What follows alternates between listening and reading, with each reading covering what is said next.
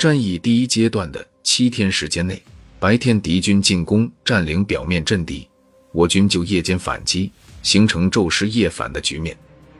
在七次反击中，三次全部恢复了阵地，四次部分恢复了阵地。虽然战果可观，但是在反击中我方用兵过多，第二梯队仓促投入战斗，增加了很多不必要的伤亡。七天中。四十五师投入战斗的兵力达到了二十一个连，占全部数量的百分之七十七还多。各连的伤亡都超过了半数，个别连队只剩下几个人。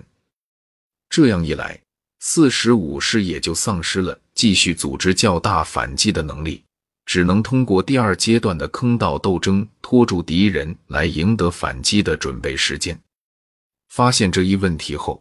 在上级的及时提醒和对战场形势的清醒认识后，十五军改变了原有的急躁情绪，采取稳妥的办法准备打持久战，这才改变了初期的战术错误。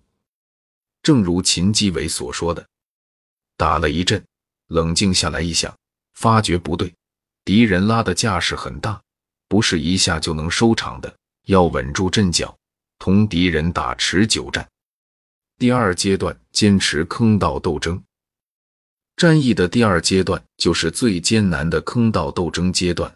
五百九十七点九高地共有三条大坑道、八条小坑道和三十多个简易防炮洞。当时，三条大坑道和五条小坑道都在守备部队控制下，其中八连进入的一号坑道是主坑道，位于一号阵地下，是最大的坑道。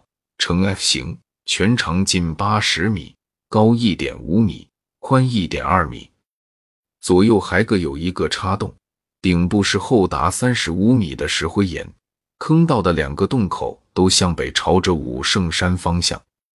美军虽然占领了表面阵地，但坑道仍在志愿军手中。坑道里的部队随时可以与反击的部队里应外合，对于美军而言是极大的威胁。坑道一日不除，美军一日不得安生。因此，二十日以后的战斗就是以坑道为争夺焦点。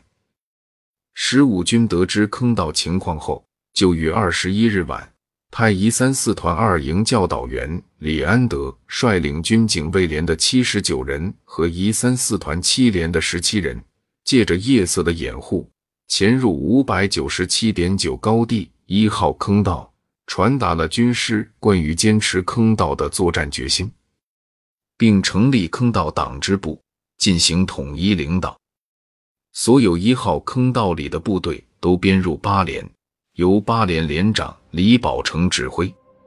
接着，在坑道党支部的领导下，对坑道进行了管理整顿，使得坑道部队形成了一个坚强的战斗团体，为战役的胜利。奠定了坚实的基础。